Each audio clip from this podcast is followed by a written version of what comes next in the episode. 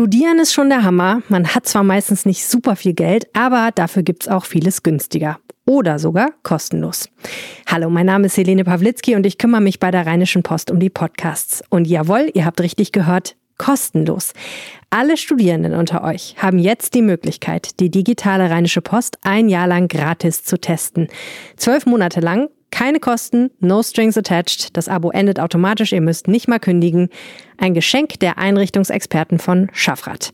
Dabei ist noch nicht mal ganz Weihnachten. Das ist wirklich gar nicht schlecht, oder? Alles, was ihr jetzt tun müsst, schaut vorbei auf rp-online.de slash Studententeller. Also rp-online.de slash Studententeller. Und jetzt viel Spaß mit dieser Episode eures Lieblingspodcasts.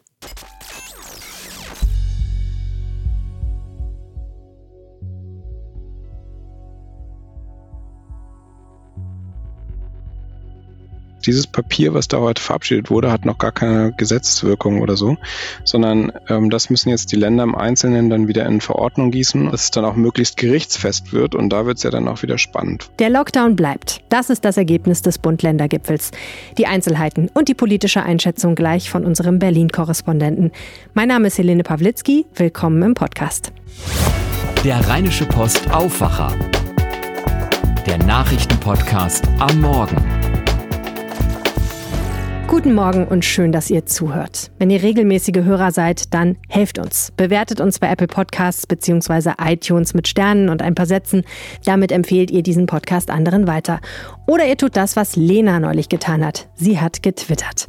Heute Morgen wieder den Aufwacher mit Helene Pawlitzki gehört. Informativer Start in den Tag. Danke dafür. Ja, Lena, wir haben zu danken für diese nette Empfehlung und wir freuen uns, wenn ihr im Netz oder im persönlichen Umfeld vom Aufwacher erzählt. Das hilft uns ungemein. Jetzt aber endlich zum Wetter. Im Norden heute überwiegend stark bewölkt, teils etwas Regen. Im Süden lockert die Wolkendecke auf. 8 bis 11 Grad, schwacher Wind aus unterschiedlichen Richtungen. In der Nacht 5 bis 1 Grad, örtlich leichter Frost in Bodennähe. Am Freitag anfangs meist bedeckt oder neblig trüb und örtlich etwas Regen möglich. Im Tagesverlauf Auflockerungen und stellenweise ein paar Sonnenstunden. Höchsttemperatur zwischen 5 und 10 Grad. Es ist mal wieder spät geworden. Stundenlang saßen die Ministerpräsidentinnen und Präsidenten und Bundeskanzlerin Angela Merkel vor ihren Bildschirmen.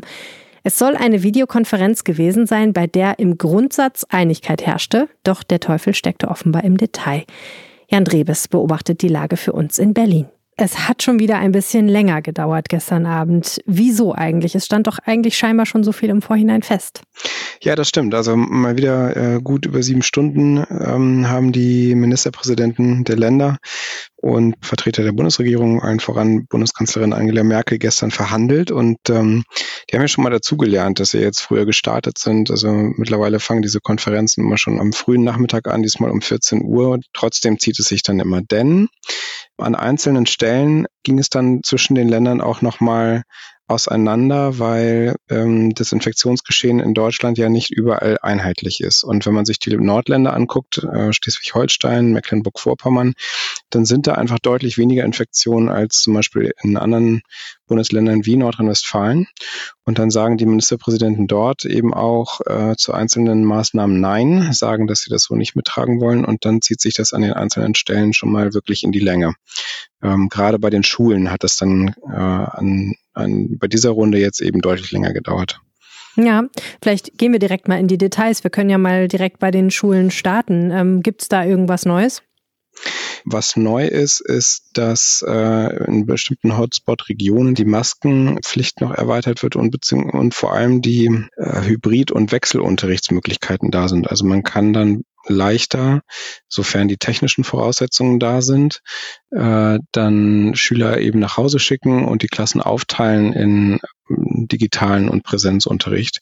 Ähm, das hat es so bislang noch nicht äh, in der Form gegeben. Und ähm, es soll im Rahmen einer Schnellteststrategie eben möglich sein, dass man ähm, dann Kinder, Mitschüler einer ganzen Klasse in Quarantäne schickt, wenn ein Infektionsfall auftaucht und dann nach fünf Tagen, Minimum fünf Tagen, dann einen Schnelltest macht und wenn der dann negativ ist, kann man da wieder raus.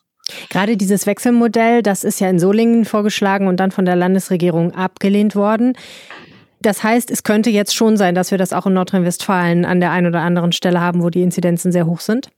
Ja, genau. Aber auch jetzt gilt ja wieder wie immer, das, was da jetzt beschlossen wurde, das ist eine Bund-Länder-Geschichte. Jetzt muss das umgesetzt werden. Das heißt, dieses Papier, was da heute verabschiedet wurde, hat noch gar keine Gesetzeswirkung oder so, sondern ähm, das müssen jetzt die Länder im Einzelnen dann wieder in Verordnung gießen und haben jetzt die Aufgabe, binnen weniger Tage, ab dem ersten soll das ja schon gelten, ab dem 1. Dezember, ähm, dann tatsächlich das Ganze umzusetzen und so ähm, in Form zu bringen, dass es dann auch möglichst gerichtsfest wird. Und da wird es ja dann auch wieder spannend, weil ähm, immer wieder gab es in der Vergangenheit ja auch Gerichtsbeschlüsse, die dann einzelne solche Verordnungen, Maßnahmen gekippt haben. absolut. Ähm, ein weiterer wichtiger Punkt ist die, der Lockdown, den wir jetzt im November hatten, der bleibt wie er ist, inklusive der Entschädigungszahlungen, die gehen also weiter. Aber bei den Kontaktbeschränkungen zwischen Einzelpersonen, da gibt es jetzt Neuigkeiten.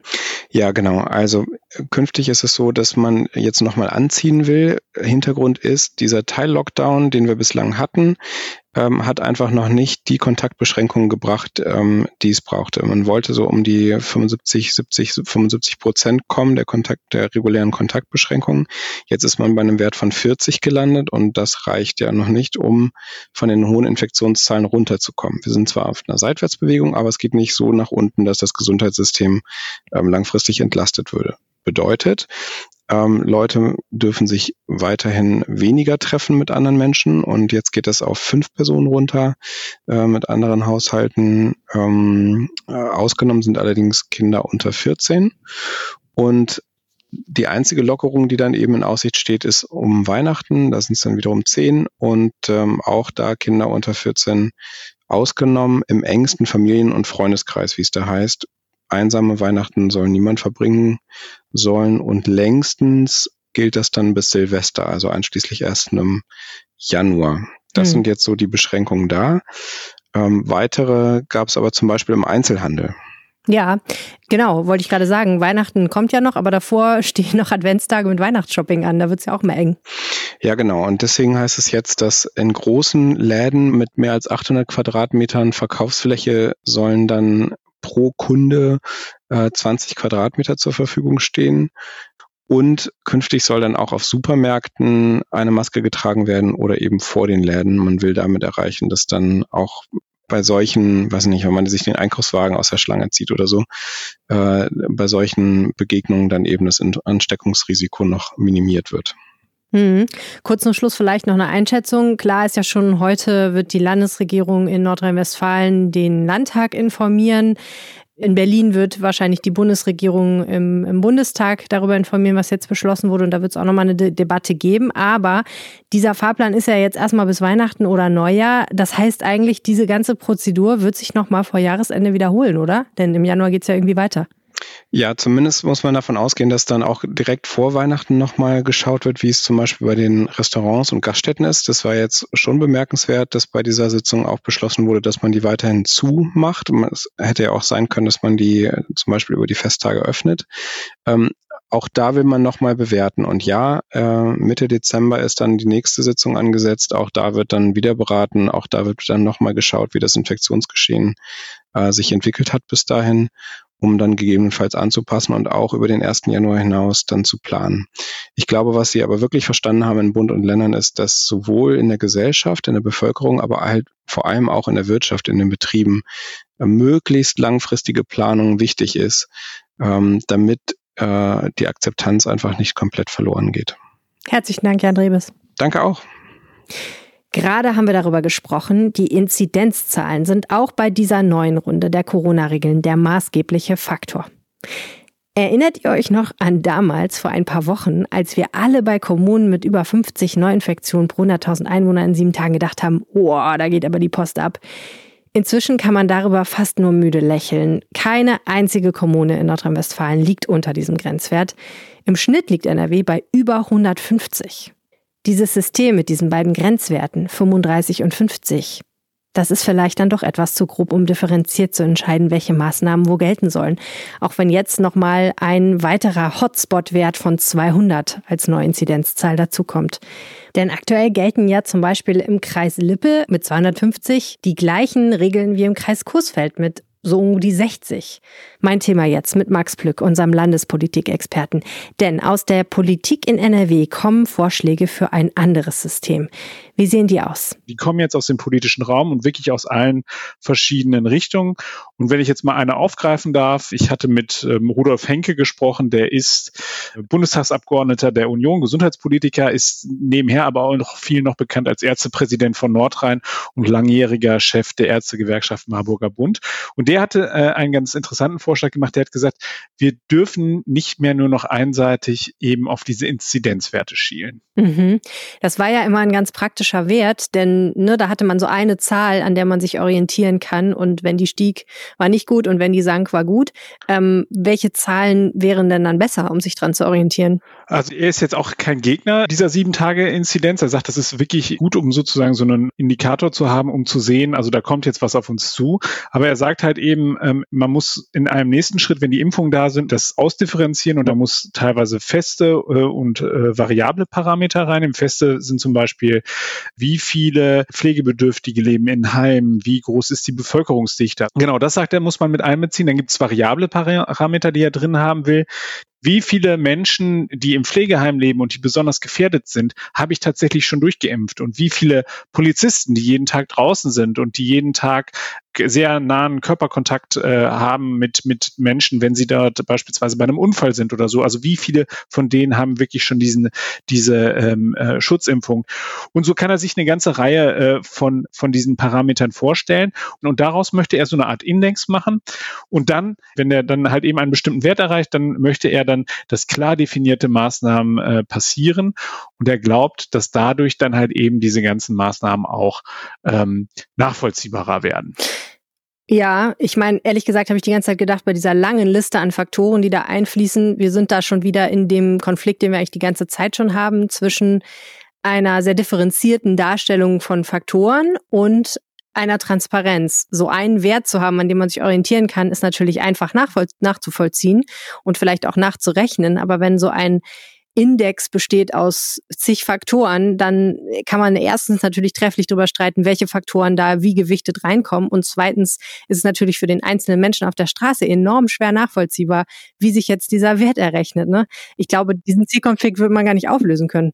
Ich glaube, diesen Zielkonflikt wirst du nur schwer auflösen können. Und ich glaube, das große Problem ist auch, was haben wir jetzt? Jetzt haben wir eine Situation, in der wir monatelang darauf geeicht worden sind, dass dieser Wert von 50 einfach der, der entscheidende ist. Jetzt liegen wir einfach wahnsinnig lange schon darüber. Die Kanzlerin spricht immer noch davon, das ist der Wert, den wir anpeilen müssen. Das ist auch ein hehres Ziel. Nur äh, ich glaube, für die, für die Nachvollziehbarkeit von Maßnahmen lechzen wir alle danach, nach, nach so einer skalenhaften Einschätzung. Und äh, der Henke hatte auch, hatte auch klar gesagt, man musste natürlich halt eben auch wirklich die zentralen Stellen mit einbeziehen. Da musst du mit dem RKI reden, da musst du mit der Leopoldina drüber reden, welche, äh, welche Indikatoren sind diejenigen, äh, die dort reinfließen müssen, um dann halt eben so eine Art echtes Ampelsystem zu bekommen. Das halte ich für machbar ich glaube, das Wichtige ist jetzt nicht sozusagen, dass dieser dieser Wert so kommt, wie ähm, Herr Henke sich das vorstellt. Aber es ist einfach wichtig, dass wir genau darüber diskutieren, weil wir laufen in eine Situation rein, in der die Akzeptanz äh, für viele Maßnahmen ähm, einfach nicht mehr da ist. Und wenn du da als Politik es schaffst, klare, nachvollziehbare Regelungen und eben diesen Indikator hinzubekommen, das ist eine komplexe Aufgabe. Aber wenn du das schaffst, dann glaube ich, dass die Bevölkerung da auch weiter und besser mitziehen wird, als sie es im Augenblick tut. Mhm. Kurz die Einschätzung. Wie stehen denn die Chancen politisch, dass es tatsächlich zu einer solchen Umsetzung kommt? Ich glaube, dass es, äh, dass es möglich ist, weil auch beispielsweise die FDP in NRW uns gesagt hat, dass es einfach so, wie es derzeit ist, nicht weitergeht. Also es gibt so eine, eine grundlegende Bereitschaft, äh, nochmal zu gucken, ob diese einseitige Ausrichtung immer noch richtig ist. Und insofern halte ich es äh, für gang oder für möglich, dass es, dass wir da eine Reform erleben werden und dass man dann nicht am Ende immer alle zwei Wochen wieder sich als Ministerpräsidenten zusammensetzen muss und mit der Kanzlerin berät. Das äh, versteht mittlerweile auch fast kein Mensch mehr. Wäre aber sicherlich ein Thema, was man nicht als Land alleine entscheiden kann, sondern wahrscheinlich dann auch wieder ein Thema für die Ministerpräsidentenkonferenz. Ne? Genau, das muss auf jeden Fall den Weg über die Ministerpräsidentenrunde gehen. Das muss halt eben auch Rückhalt in der Bundespolitik finden, das muss Rückhalt in der Landespolitik finden, weil sonst kriegst du das nicht hin. Und ich glaube, wir tun gut daran, uns mit solchen Gedanken einfach auch mal auseinanderzusetzen. Vielen herzlichen Dank, Max Glück. Immer wieder gerne. Und nun das, was heute noch wichtig werden könnte. Heute überprüft der Bundesgerichtshof ein Urteil, das 2018 in Düsseldorf viel Aufsehen erregt hat. Damals wurde ein Mann freigesprochen, der lange als der Attentäter vom Wehrhahn galt. Im Juli 2000 waren bei einem Sprengstoffanschlag zehn Menschen teils lebensgefährlich verletzt worden. Eine Frau verlor ihr ungeborenes Kind. Das Düsseldorfer Landgericht hatte vor zwei Jahren den Angeklagten aus Mangel an Beweisen freigesprochen. Dagegen legte die Staatsanwaltschaft Revision ein. Darum geht es jetzt vor dem BGH. Ob das Gericht am Nachmittag ein Urteil verkündet, das ist noch offen. Kalka bereitet sich auf den Bundesparteitag der AfD am kommenden Wochenende vor. 600 Delegierte der Partei plus Gäste und Journalisten werden in der Kommune erwartet. Ganz schön viel für so eine kleine Kommune mit einem drei Mann starken Ordnungsdienst, der dann ja auch Einhaltung von Maskenpflicht und Abstandsregeln kontrollieren müsste. Ein wichtiges Gerichtsurteil wird heute oder morgen noch erwartet. Die AfD klagt derzeit beim Oberverwaltungsgericht in Münster gegen die generelle Maskenpflicht beim Bundesparteitag. Nach dem tödlichen Betonplattenunfall auf der A3 sichert die Stadt Düsseldorf ab heute im Rheinallee-Tunnel Betonplatten an den Wänden zusätzlich ab. Es handele sich um eine ähnliche Konstruktion wie an der Unfallstelle, teilte die Stadt mit. Auf der A3 sind unterdessen weitere Mängel an Lärmschutzwänden entdeckt worden, nämlich sieben nicht korrekt angebrachte Lärmschutzplatten. Das teilte der Landesbetrieb Straßen NRW mit. Das war der Aufwacher für heute. Vielen, vielen Dank fürs Zuhören. Meldet euch mit Feedback unter aufwacher.rp-online.de und werft gerne einen Blick auf unsere weiteren Podcasts. Mehr dazu unter podcasts.rp-online.de. Mein Name ist Helene Pawlitzki. Bis morgen.